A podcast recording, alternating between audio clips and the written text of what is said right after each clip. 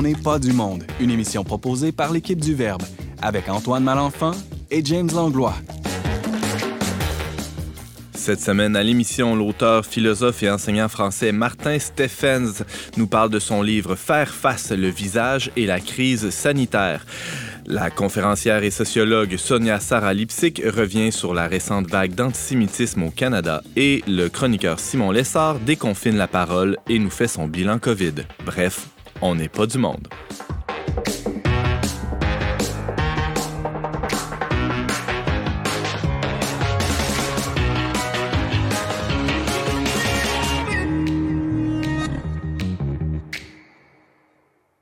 Bonjour à tous, bienvenue à votre magazine culturel catholique. Ici Antoine Malenfant en compagnie de James Langlois, mythique co-animateur. Salut James.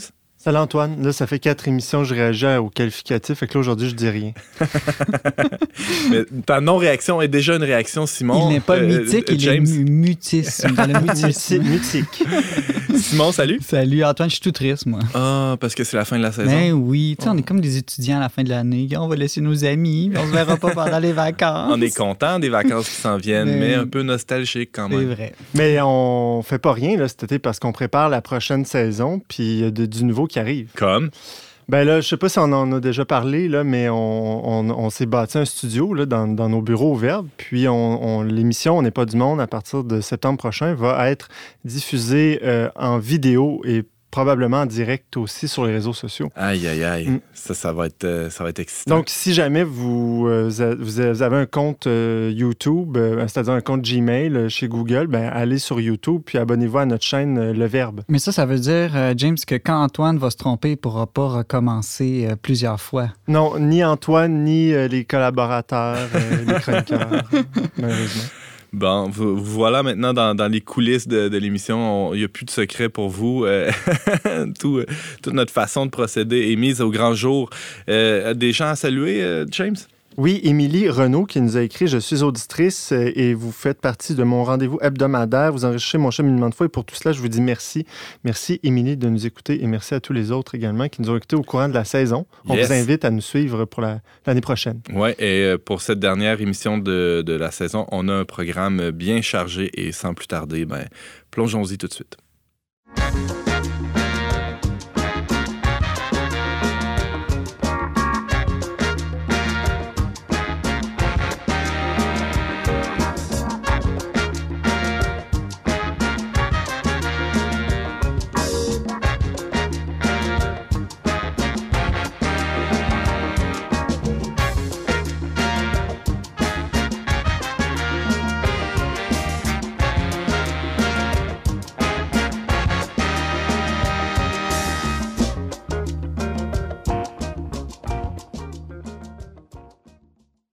La semaine passée, après une journée de chaleur intense au Québec, le gouvernement cédait à la pression populaire et peut-être un peu aussi au gros bon sens pour permettre aux élèves du primaire et du secondaire d'enlever leur masque en classe. Cette nouvelle tombait pile poil alors que nous préparions cette entrevue avec le philosophe Martin Stephens, co-auteur avec Pierre Dulot du livre Faire face, le visage et la crise sanitaire. C'est paru aux éditions Première Partie. Martin, bonjour et merci d'être avec nous aujourd'hui. Bonjour. Martin Stephens, même s'il y a euh, quelques différences évidentes là, entre le, Québec et la France, spécialement dans, l'application des mesures sanitaires, euh, on peut dire que dans les deux cas, ben, euh, il y a eu couvre-feu, interdiction des rassemblements, il y a eu aussi limitation des déplacements, etc. On pourrait faire la liste comme ça assez longuement. Mais dans ce livre que, que vous venez tout juste de faire paraître, c'est surtout la question du masque qui se trouve au cœur de votre réflexion. Euh, la- ma première question, Martin Stephens, serait la suivante. En quoi le masque se démarque-t-il des autres euh, mesures? Ben, pour euh, Pierre et moi-même qui avons donc écrit ce livre Faire face, le masque était comme euh, le symbole de, de, de l'ensemble de ces mesures-là. C'est-à-dire euh, le fait que nous passions euh, peu à peu euh, d'une certaine conception de nos rapports qui, qui sont faits euh, spontanément de convivialité. On va le, le visage nu dans la rue, ce visage qu'on offre à l'autre. Euh, on passait de cela à une défiance institutionnalisée euh, qui consistait en effet à, a envoyé comme premier signal à l'autre le fait qu'il était porteur non pas de la vie, comme il en va généralement, mais d'une mort probable. Et donc pour nous, le masque était comme, euh, le, enfin, d'une part le visage, d'autre part le masque était comme, d'une part, euh, le symbole que nous sommes profondément des êtres de relation, et d'autre part le symbole que, euh, eh bien, euh, cela n'allait malheureusement plus de soi. Dans le titre du livre, on parle de, euh, on dit le visage et la crise sanitaire, et plutôt plutôt que de parler du visage de la crise sanitaire, c'est une, selon vous, la crise, elle n'est pas que sanitaire. En fait, ça, ça, dépasse largement cet aspect-là de, de, de santé. Ah bah, totalement, puisque finalement, euh, quand on voit le, le, le retour euh, au monde d'avant, ou plutôt euh, ce qui s'appelle le monde d'après, c'est un monde qui a radicalement changé. C'est un monde où, où, nos rapports ne sont plus euh, si évidents. Et, et, finalement, si l'on fait la, la, somme de nos confinements, reconfinements, déconfinements, etc., on voit que nos déconfinements n'auront jamais été que l'extension du confinement à toutes les dimensions de notre existence. Hmm. Désormais, quand je sors dans la rue, je porte cette frontière qui me sépare de l'autre à même ma peau. Je suis celui qui peut lui apporter la contagion et si les sociétés se sont toujours basées sur une part d'exclusion euh, de l'autre, hein, pour, euh, pour faire inclusion, souvent on a besoin d'exclure, eh bien, euh, c'est comme si nos nouvelles sociétés occidentales se fondaient sur le fait que chacun était toujours prêt à s'exclure lui-même de la communauté pour pouvoir être inclus parmi tous les autres. Mmh, c'est intéressant. Hein? D'ailleurs, vous écrivez, permettez que je vous cite, La plupart du temps, nous ne sommes pas capables de nous tenir à la hauteur de ce qu'implique la présence offerte des visages. Pas plus que nous sommes capables d'écoute vraie ou d'attention soutenue. Finalement, on pourrait dire que ça fait notre affaire. Hein? On, est, on est tous euh, un peu médiocres dans, dans ces, dans ces relations-là. On échoue souvent dans une journée et c'était le cas bien avant la pandémie. Est-ce que ce masque-là vient pas nous, nous exempter ou nous, nous exonérer de, de cet effort, de ce risque-là?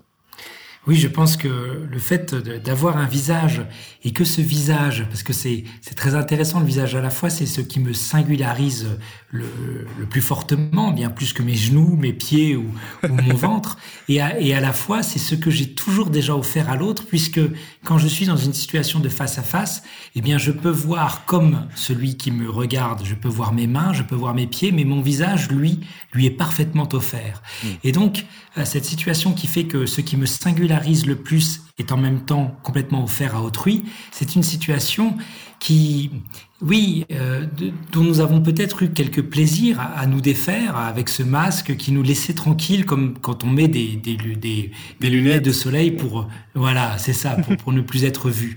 Euh, mais après, que l'humanité soit une chose exigeante, c'est quelque chose, mais euh, que cette exigence-là, on puisse euh, en faire fi, ce serait vraiment dommage. Mmh. Euh, vous écrivez aussi qu'avec la crise des derniers mois, Martin Stephens, l'existence a été, je vous paraphrase un peu, l'existence aurait été réduite à la simple survie biologique ou à la conservation de la forme euh, au mépris de ce qui lui donne un sens. Euh, vos détracteurs pourraient euh, aussi vous répondre que la vie biologique, hein, disons la santé, là, pour euh, faire simple, c'est quand même utile, hein, c'est voire même e-, essentiel pour pouvoir aimer, entrer en relation, qui sont, qui sont toutes des bonnes choses que vous venez d'énumérer d'ailleurs. Alors pour prendre une image un peu forte, on pourrait dire euh, si je suis mort, je pourrais plus faire des apéros Zoom avec mes beaux-parents le dimanche après-midi. Qu'est-ce que vous répondriez à ces gens-là? Eh bien, euh, que, euh, en effet, euh, que la, la, santé est la condition, mais que la condition est une condition et non pas une fin. C'est intéressant de, de, de, voir que si je fais, par exemple, de ma, de ma propre survie un but de, de, ma vie, eh bien, je vais finir enfermé chez moi avec cinq cadenas, trois vidéosurveillance, et finalement, je vais euh, construire autour de moi, bien avant que qu'il en soit l'heure, mon propre tombeau. Et donc, euh, déjà ça. Et puis, euh, vous avez remarqué, et encore récemment en France, avec une communauté religieuse dont euh, 7 sur 14 sont décédés après avoir été vaccinés. Alors certains disent que c'est à cause du vaccin, d'autres disent que c'est à cause du Covid. Hmm. Mais ce qui est très intéressant, c'est que tous ceux qui sont morts avaient plus de 90 ans. Et ce qui me marque moi dans cette euh, dans cette crise, c'est que ça révèle que si l'on meurt à 90 ans, c'est qu'on est mort donc du Covid. Et, et c'est comme si l'homme, c'est pas qu'on pensait qu'il était immortel tout à coup, mais c'est qu'il est démortalisé. Euh, on ne lui, on n'imagine pas que quand on meurt à 90 ans, c'est c'est qu'à un moment donné, de toute façon, c'est inscrit dans notre corps. Nos cellules portent comme une politesse métaphysique qui fait que l'on cède la place. C'est comme ça, c'est un peu malheureux. Moi, je suis entre deux âges, mais je vois bien que j'ai plus la patate de mes étudiants. Et, euh, et, et, cette façon de céder la place est inscrite dans notre chair, j'ai envie de dire. Et, euh, et le fait que euh, on puisse dire que le Covid a tué, alors que euh, pour moi, cette démortalité, parce que c'est pas une immortalité, cette ce fait que nous ne pouvons plus mourir est un tournant anthropologique qu'il faut interroger. Hmm. Un autre tournant anthropologique et qui lui aussi euh, met en, scène, met en jeu la mort, euh, c'est celui euh, qu'on a vécu aussi dans les derniers mois concernant les, rites funéraires.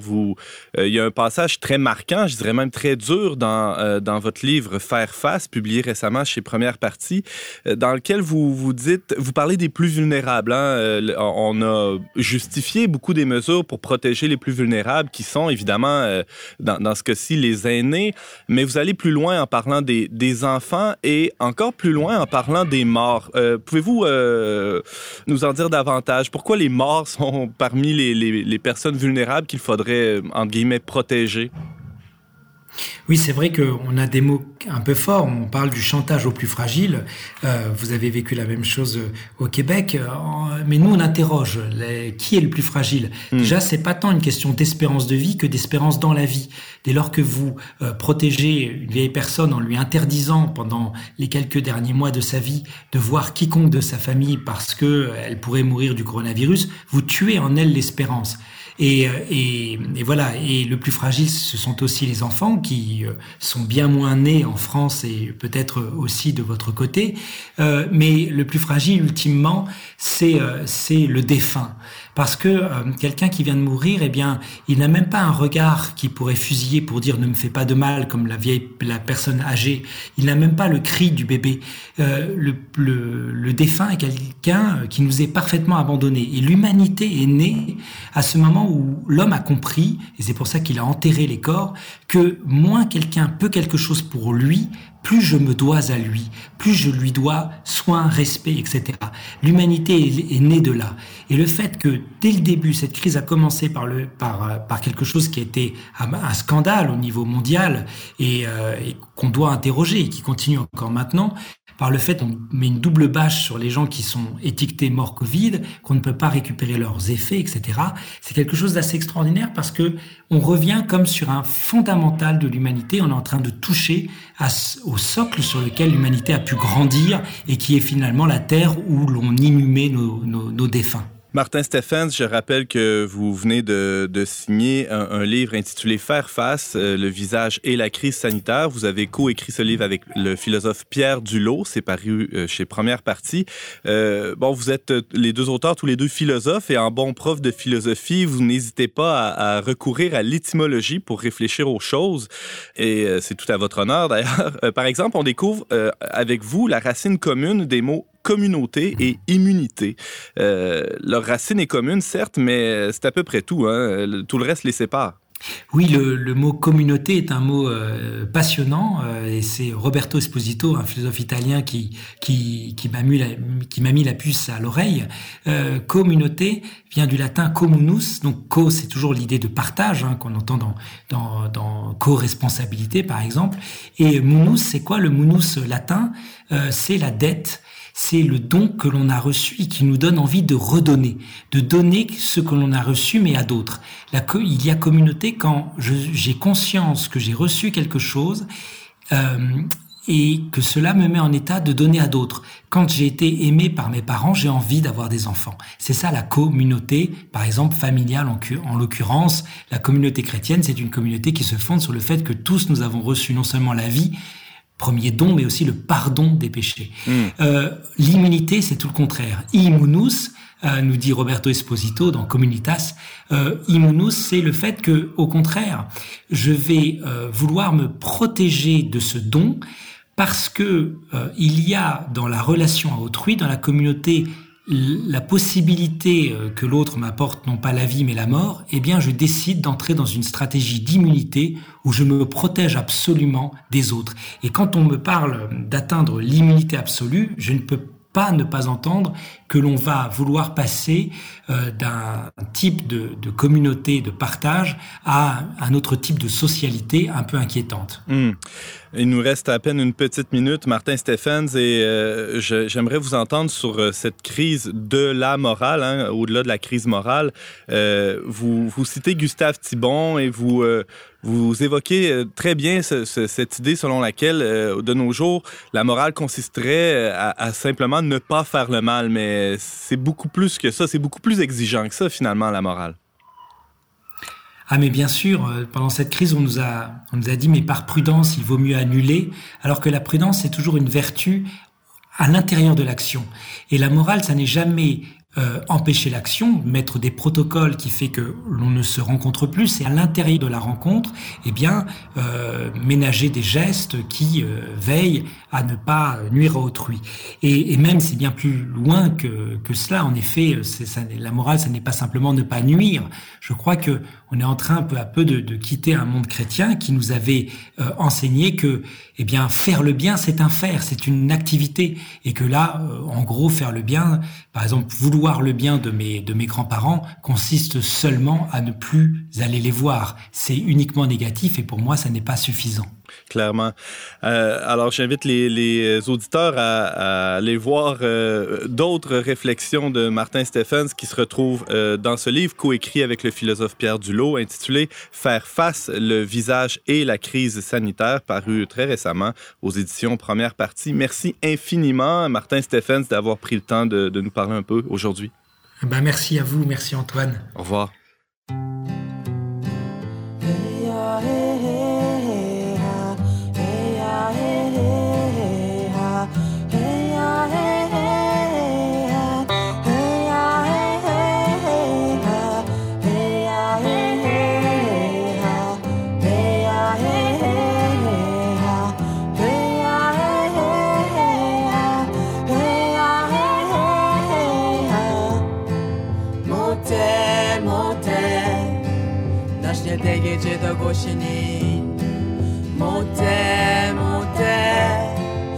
aż gdy ciebie tak Mote, Nasz nie degedzie do głosini Mote, mote Nasz gdy ciebie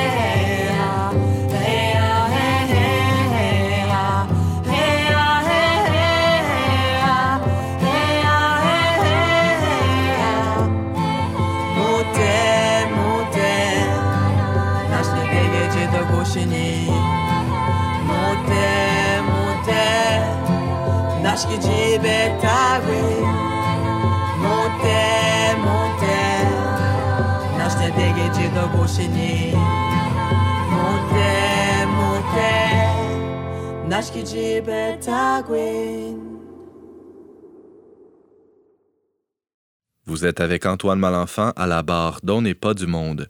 On vient d'entendre les artistes des Premières Nations Laura Niquet, Mo Clark et Quinn Bonnell avec la pièce Moté Moté.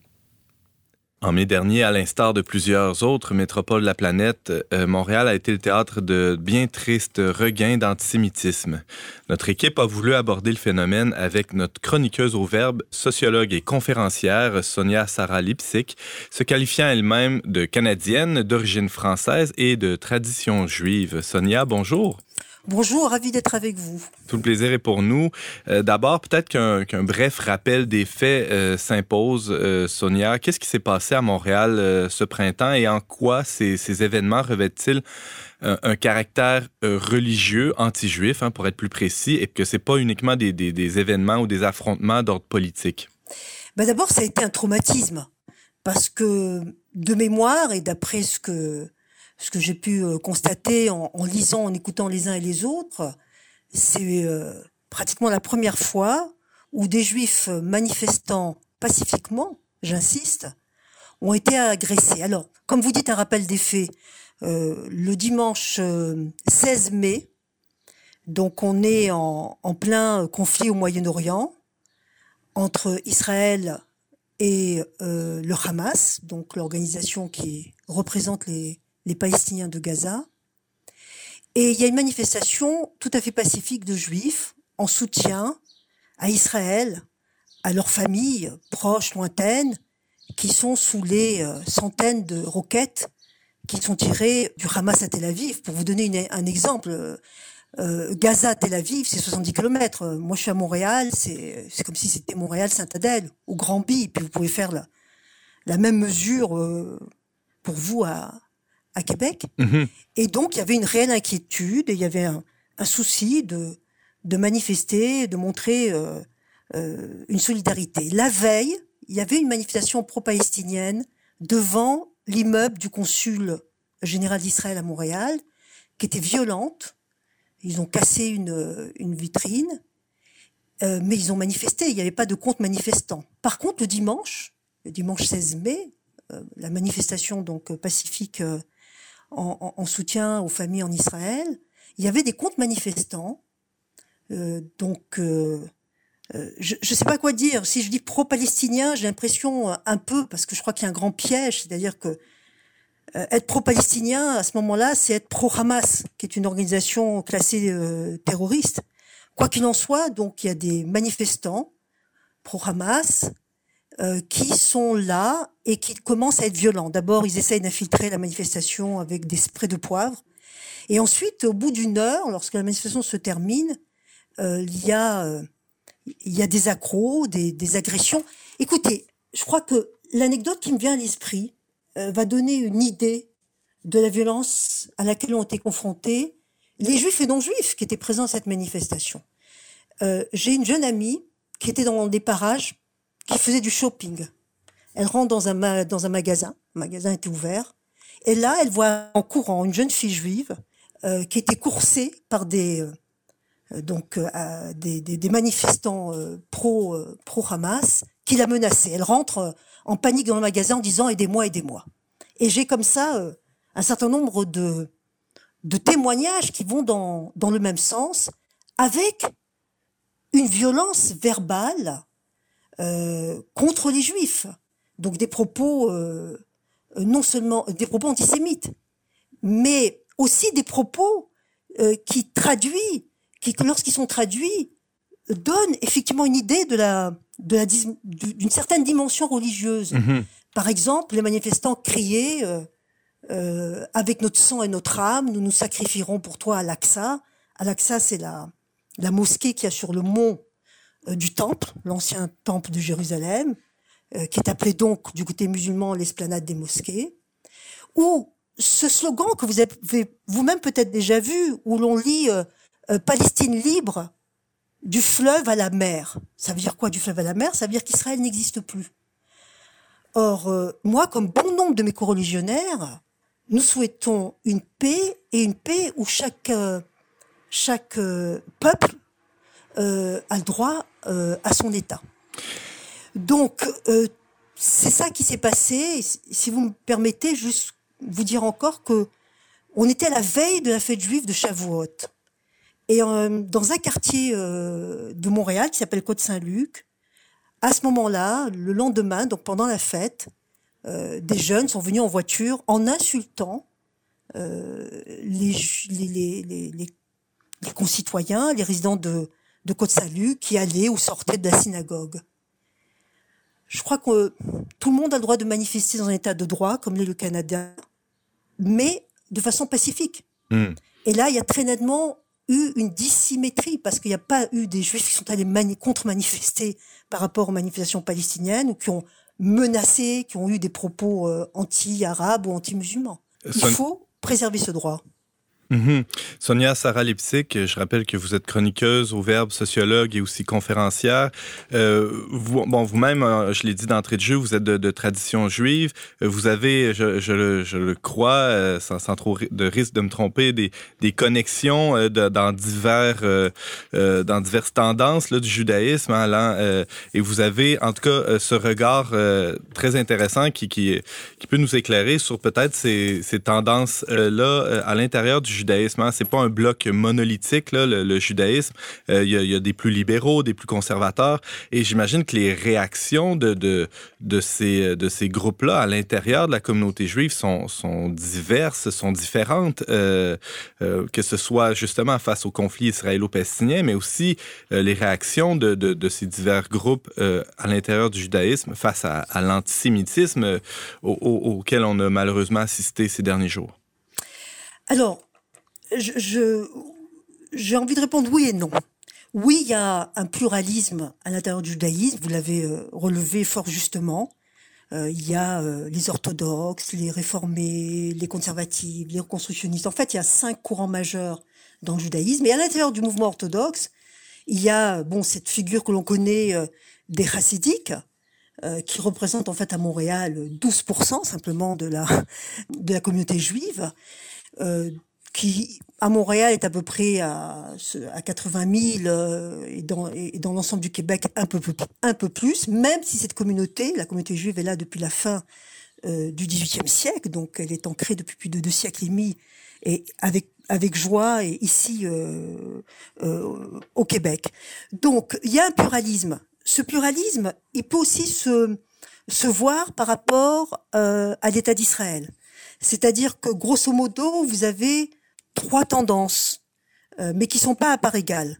La, tendance majoritaire, c'est, euh, mais largement majoritaire, euh, c'est des juifs qui sont pour l'État hébreu, qu'ils y vivent ou pas, mais qui reconnaissent cette légitimité-là, donc ils sont sionistes ou, pro-sionistes. Vous avez une toute petite minorité, mais c'est qui, qui est elle-même minoritaire à l'intérieur des, des chassidiques, qui sont euh, anti-sionistes. Et parfois, on, on, voit certains chassidiques dans des manifestations contre Israël. Ce sont ceux-là, ce sont les Neturei Karta, c'est une émanation du groupe Satmar, qui est un des sept groupes chassidiques euh, au Québec.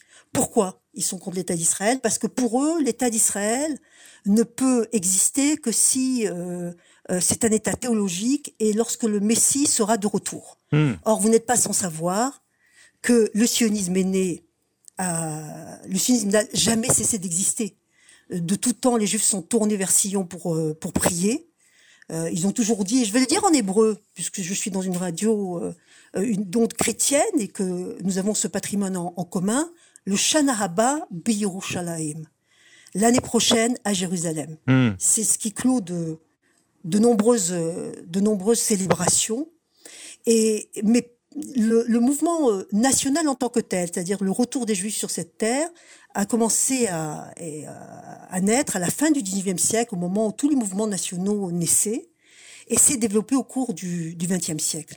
Mais pour une infime minorité de, de, Juifs, donc, mais vraiment quand je dis infime, c'est, euh, ça représente, euh, je sais pas moi, 2-3%, cet État n'est pas légitime dans la mesure où le Messie n'est pas encore de retour. Mm -hmm. Et vous avez entre les deux euh, des juifs euh, qui sont asionistes, euh, c'est-à-dire que euh, ils sont contents, enfin ils, ils acceptent l'existence d'État d'Israël, mais ce n'est pas pour autant qu'ils vont immigrer en Israël. Maintenant, l'ensemble de ces juifs, lorsque il y a des attaques verbales, physiques, d'harcèlement, parce que je pense à cette jeune fille qui est harcelée dans les médias sociaux. Elle n'est pas la seule parce qu'elle a osé dire euh, son soutien euh, à l'État hébreu. Et manifester son soutien à l'État hébreu, ça ne veut pas dire être insensible au conflit et aux guerres, parce que une guerre, c'est une guerre. Et donc, l'ensemble, la majorité des Juifs sont tout de suite mobilisés lorsque l'antisémitisme, euh, l'antisémitisme est là. Mhm, évidemment. Maintenant, face à l'antisémitisme, je veux dire qu'il y a eu euh, plusieurs réactions. Il y a d'abord eu une réaction. euh, d'abord, la police était sur place et a fait de son mieux. Ensuite, il y a eu une réaction gouvernementale, de, aussi bien euh, euh, provinciale que fédérale. Et là où il y a eu un petit peu. Moi, je viens de Strasbourg, alors j'ai une expression en France qui me vient, euh, là où ça pédalait dans la choucroute. Je sais pas si ça évoque quelque chose pour vous, cette, cette expression. Mais là où ça, il y a eu un, je sais pas comment le dire, euh, euh, quelques quelques jours, il y a eu un, il y a eu un silence dans la presse, Ouais. euh, en général, dans les, dans les médias, jusqu'à ce que petit à petit, ce qui s'est passé ce jour-là et ce qui a continué à se passer, euh, au, au- au point que, que des juifs demandent protection, euh, eh bien, il a fallu attendre quelques jours pour que des articles, on commence à, on commence à en parler et, à dire, euh, ça n'est pas possible. On a toujours vécu euh, ici de façon, euh, de façon paci- pacifique. Et de nouveau, je récuse euh, la symétrie qui, qui voudrait, qui tenterait à dire, oui, mais euh, c'est du pareil au même. Chacun réagit de la même manière. Non. Ouais, ouais, ouais. Non. Il nous reste une petite minute, euh, Sonia, et euh, je peux pas m'empêcher de vous, vous demander. euh, bon, on sait au Verbe, là, on, on est habitué de, de lire vos réflexions et, et vos questionnements qui sont toujours ancrés dans, dans la parole de Dieu. J'aimerais vous demander s'il y a un psaume ou un verset de la Torah là, qui vous vient dans- en tête ou qui vous monte au cœur lorsque vous êtes témoin de, de ce genre d'événement. Oui, il y a deux versets. Un verset que je tire du livre de la Genèse, où on dit qu'Abraham est mort d'une vieillesse heureuse. Et nos commentateurs s'interrogent parce que Abraham avait deux fils, Ismaël et Isaac, qui dans la pensée juive sont les archétypes du monde musulman et du monde juif. Or, ces deux fils étaient euh, fâchés. Et de là, on apprend que peu avant la mort d'Abraham, ils se sont réconciliés. Hmm. C'est mon espérance.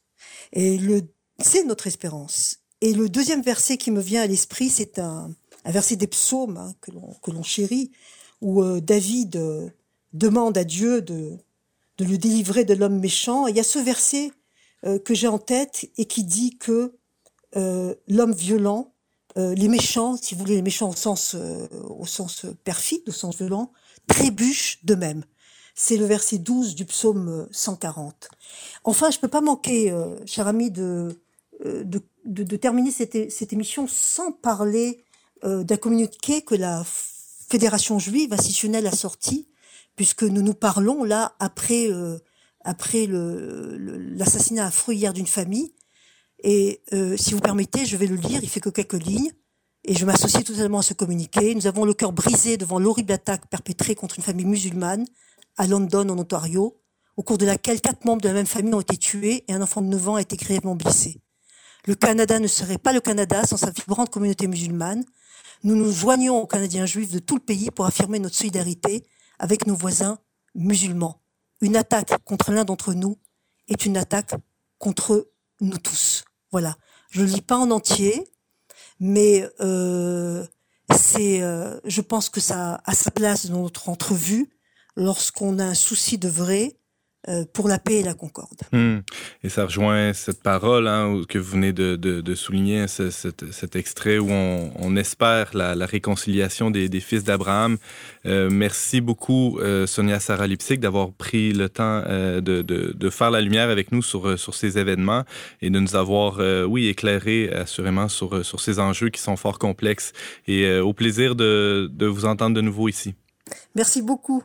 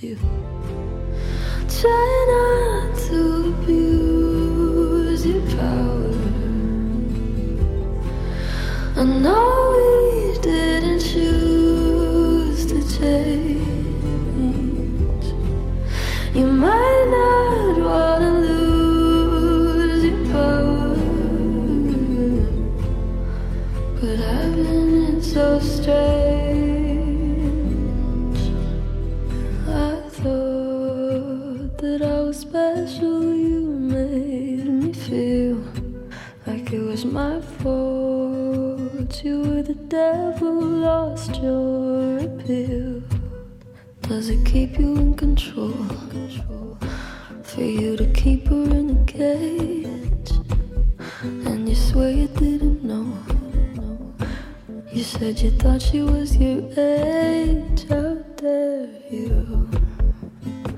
And how could you? Will you only feel bad if it turns out that they kill your contract?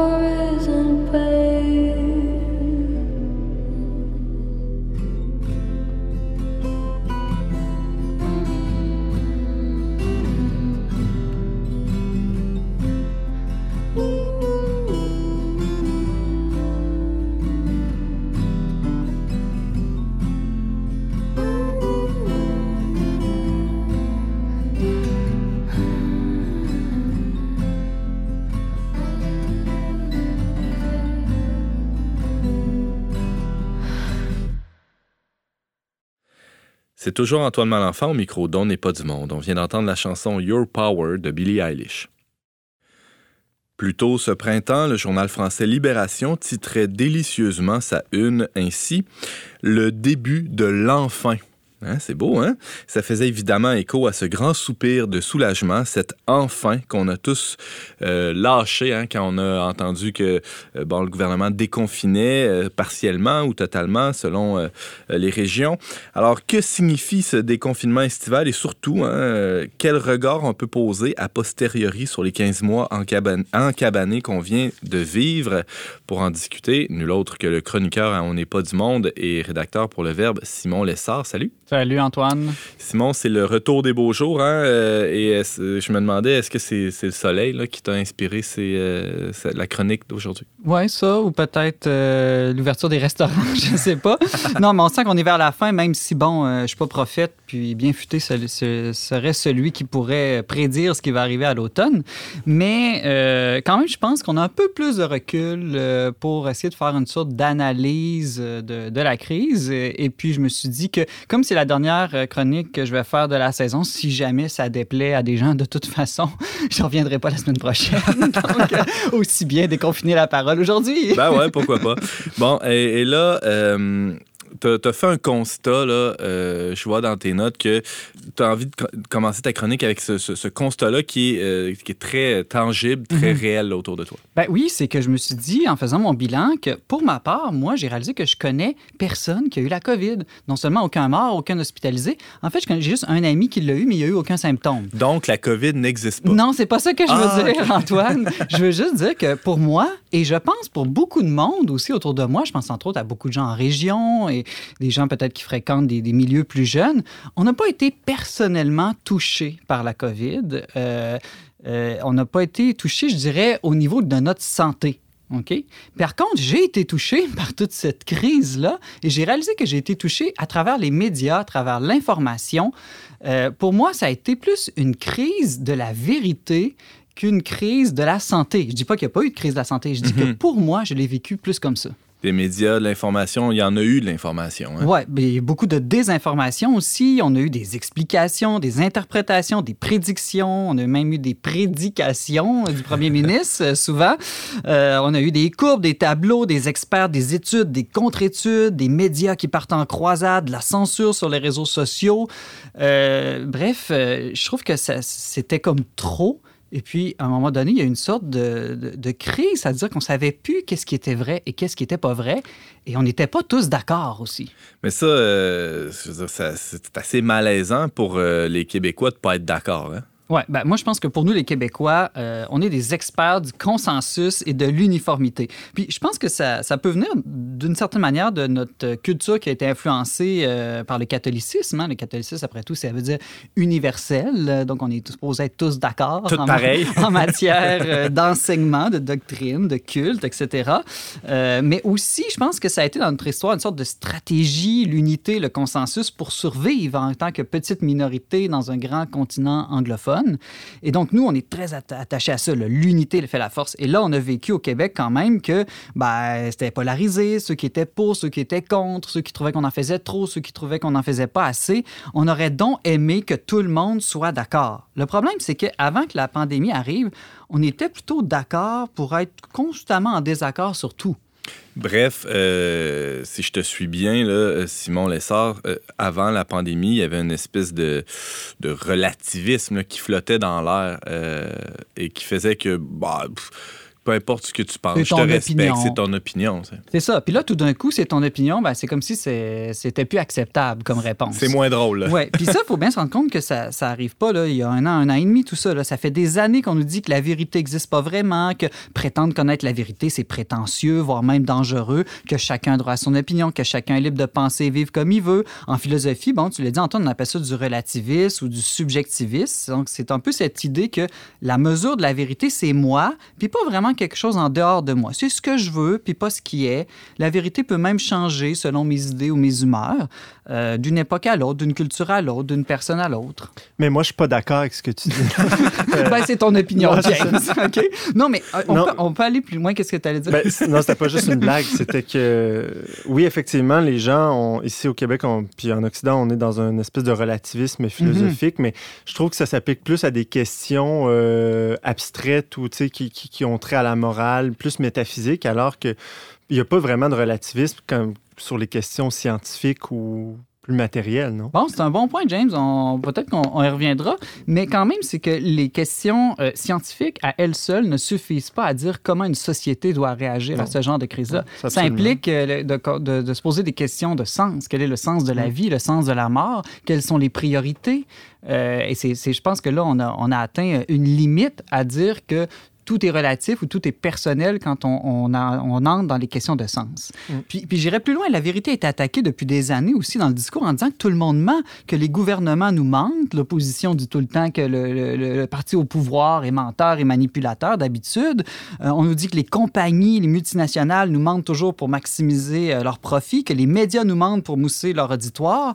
Puis en parenthèse, on se rend pas compte qu'en disant que tout le monde ment, ça présuppose qu'il y aurait une vérité objective. Là. Mais bon, là-dessus, on reviendra une autre fois. Puis enfin, Antoine, ben, depuis même plus que des décennies, des siècles, on nous dit que tout évolue, qu'il faut pas avoir des idées fixes, que le dogmatisme est dangereux, que le scepticisme, au contraire, ça, c'est tolérant, qu'il faut être ouvert à tout, douter de tout, ne rien imposer à personne, puis surtout qu'il faut le voir pour le croire. Le problème, c'est qu'un virus, ça se voit pas. Ben là, voilà, justement, il y a un petit virus qui, qui arrive dans le portrait. Qu'est-ce que ça change? Ouais, ben, le petit virus arrive, puis là, il se propage plus vite, euh, disons, chez les riches d'abord. hein. on a remarqué ça, hein, peut-être parce qu'ils ont des gros avions qui volent au-dessus des pauvres, puis ils peuvent se déplacer plus Après ça, ce virus-là, ben, il y, a, des frontières poreuses, il respecte pas bien euh, parfaitement euh, nos États euh, plus riches et il se promène. Là où on a des hôpitaux de riches aussi, même chose, on garde les gens en vie jusqu'à ce qu'ils aient plus envie, justement, de vivre. Donc, vraiment, on voit là, que ce virus-là est venu comme nous ébranler. Puis d'une certaine manière, pour la première fois, c'est comme si la mort était devenue une bonne nouvelle. C'est-à-dire que je m'explique. Pour euh, la mort, ça, c'est comme la dernière vérité qui nous reste, la Mm. grande vérité. euh, qui, on va tous mourir. Et puis là, ça, ça nous a frappé. Et puis ça nous a ramené au fait que non, non, il y a quelque chose de vrai et d'objectif qui s'impose à nous. Bang. Bang, exactement. mais, mais, mais, mais moi, ce que, ce que je trouve, c'est que là, tout d'un coup, on s'est étonné, Antoine. On s'étonne que tout le monde n'était pas d'accord, que tout le monde ne voulait pas obéir, alors que l'obéissance n'a pas la, la cote, disons, depuis longtemps. On s'étonne qu'on ne croit pas les gouvernements démocratiques ni les conglomérats médiatiques. On s'étonne que certains doutent, bon, comme je le disais tantôt, de l'existence d'un virus invisible, euh, que d'autres soient sceptiques sur les motivations des compagnies pharmaceutiques, que d'autres n'adhèrent pas au nouveau dogme sanitaire. Bref, euh, on s'étonne qu'il n'y a pas eu une sorte de bloc monolithique contre, euh, contre la COVID, puis que les gens avaient des opinions tout d'un coup. Et toi, tu t'étonnes qu'on s'étonne finalement. Ben oui, parce que moi, je trouve ça tout à fait normal. On peut pas bafouer la vérité durant des siècles, enseigner qu'il est impossible de connaître euh, les réponses aux grandes questions de la vie, puis ensuite se demander euh, comment ça se fait que tout le monde n'est pas d'accord sur la manière de défendre et de sauver des vies. Hmm. Euh, donc, on- je pense qu'on a simplement récolté ce qu'on avait semé depuis très longtemps, mais qu'on n'avait pas eu le temps de voir bien pousser ou le fruit euh, éclore. Je peux pas m'empêcher de penser à mai 68, hein, c'est interdit d'interdire, puis là, finalement, on nous interdit plein d'affaires tout d'un coup, puis on trouve pas ça drôle. Non, puis tu sais, Antoine, si la vie vient du hasard, si la vie est absurde, qu'on n'arrête pas de nous répéter depuis des années, ben pourquoi est-ce qu'il faudrait la préserver à tout prix, Mm. cette vie qui n'a pas de valeur, euh, qui n'a pas de sens? Si la vérité, c'est une affaire d'opinion et d'émotion, ben on est tous euh, des experts égaux. là. Il n'y a pas personne qui est plus expert qu'un autre pour se prononcer. Euh, faut pas s'étonner non plus, Simon, que si le sens de la vie est une décision personnelle, Mhm. euh, celui de la mort, euh, c'en est tout autant euh, une. Exactement. Ben, si chacun peut faire ce qu'il veut de son corps, de son âme, je vois pas pourquoi après ça on dirait, ben là non, on va contrôler vos corps, on va contrôler euh, tout comment Vos vous déplacements, vivez ouais. exactement. Ben là c'est un choix personnel. Non, là tout d'un coup on a dit non non, faut que tout le monde soit d'accord, tout le monde pense et vive pareil. Bon, là, euh, Simon, tu l'évoques un peu, c'est une forme de, de crise de confiance, de crise de la vérité. Euh, Il y, a- il y a eu toutes sortes de, de fausses nouvelles euh, qui ont circulé, mais euh, ap- après quelques mois, on s'est rendu compte que ben, il y en a qui étaient complètement farfelus, mais il y en a d'autres qui n'étaient pas si fausses que ça. Oui, ben c'est pour ça que je parle de crise de la vérité en plus d'une crise de la santé, hein, parce que bon, il y a des, consignes qui ont drastiquement changé. On pense euh, au port du masque. Au début, on nous disait qu'il fallait pas mettre le masque. Après ça, il fallait le mettre. Après ça, il y a des fausses nouvelles qui sont devenues des vraies nouvelles. AstraZeneca, qui est un vaccin supposément 100% sécuritaire, finalement l'Europe, euh, même le Québec, l'Ontario finissent par euh, modérer leurs ardeurs. Après ça, on a eu la fausse étude dans le, journal de Lancet euh, sur l'hydroxychloroquine euh, qui a fait scandale. On a eu les, fameuses théories du, complot farfelu, hein, mais aussi qui cachaient des fois d'autres véritables euh, corruptions, sans dire complot. Je pense à la compagnie pharmaceutique Gilead, hein, qui a réussi à vendre pour un milliard à l'Europe, un milliard d'euros, un médicament que l'OMS, euh, une journée après, a déclaré qu'il était complètement inutile. Euh, donc, il y a toutes sortes de, de- de choses comme ça que euh, on mettait tout ça dans, dans le même bateau là, de, de fake news, de, théories du complot. Puis finalement, on a vu que ben, c'est pas noir ou blanc, c'est complexe. Et puis tout ça a con- contribué, selon moi, à avoir une sorte de crise, euh, une crise de la vérité, crise du discours scientifique, crise des experts, crise des médias. Simon, tu viens d'évoquer quelques, quelques théories du complot, là, euh, des, des plus obscures aux, aux- aux plus probables. hein.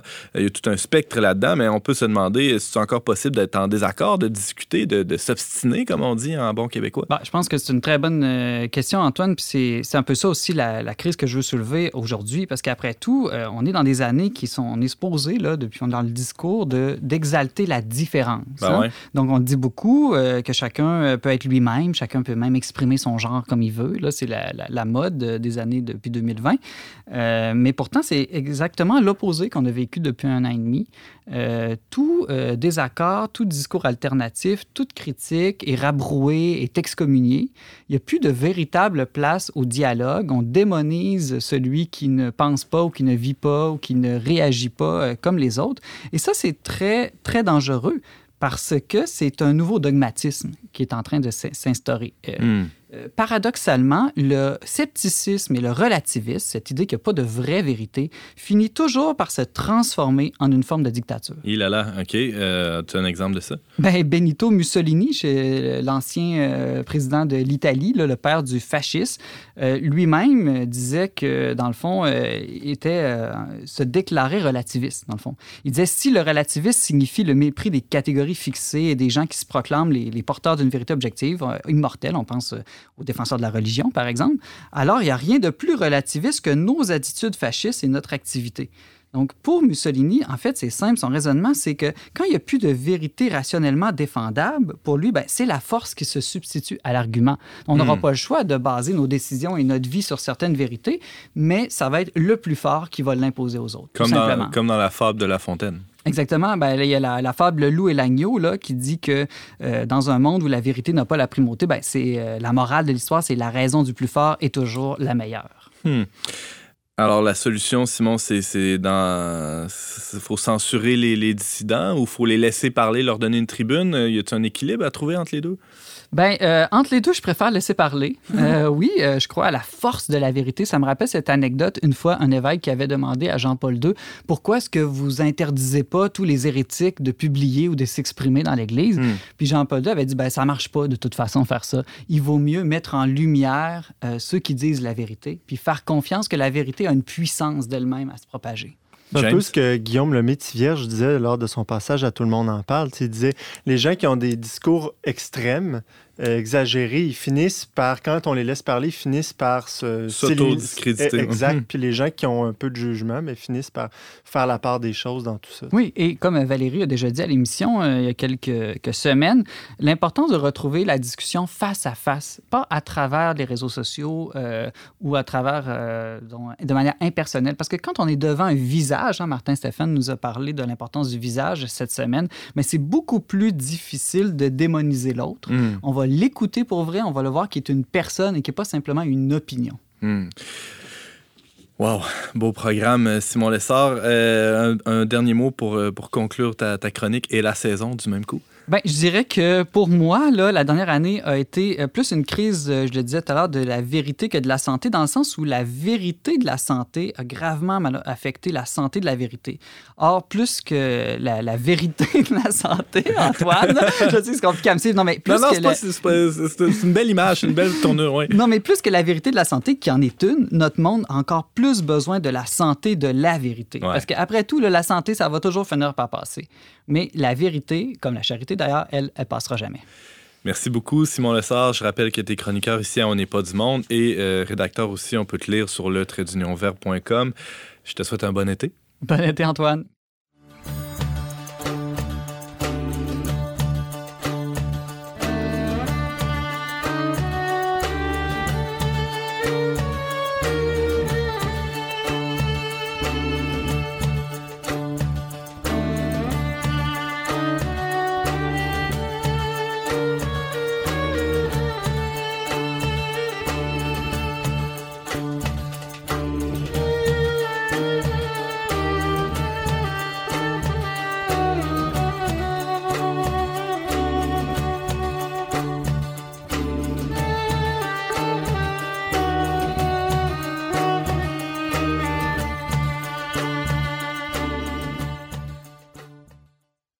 C'est tout pour cette semaine, mais avant de se quitter, euh, je veux absolument demander à mes collègues qu'est-ce qu'ils vont faire cet été, Simon? Euh, moi, je me suis euh, acheté quatre chaises que j'ai laissées dans mon coffre de char.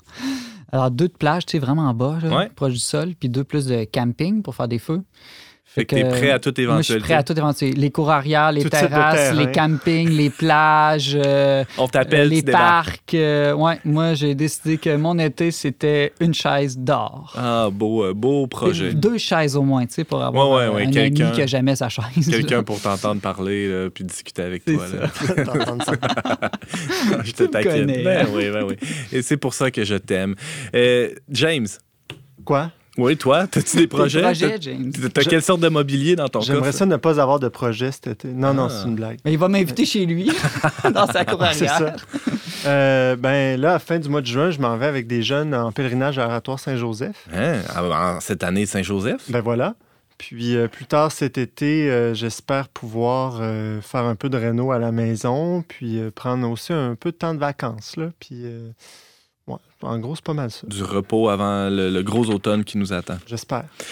Que- quelques Toi, suggestions? toi, toi, ah non, mais moi, c'est rien d'intéressant. Des rénaux, encore des rénaux, toujours des rénaux. Le roi de la Le rénovation. roi de la- Non, on, fera, on fera une série là, un jour là-dessus. là.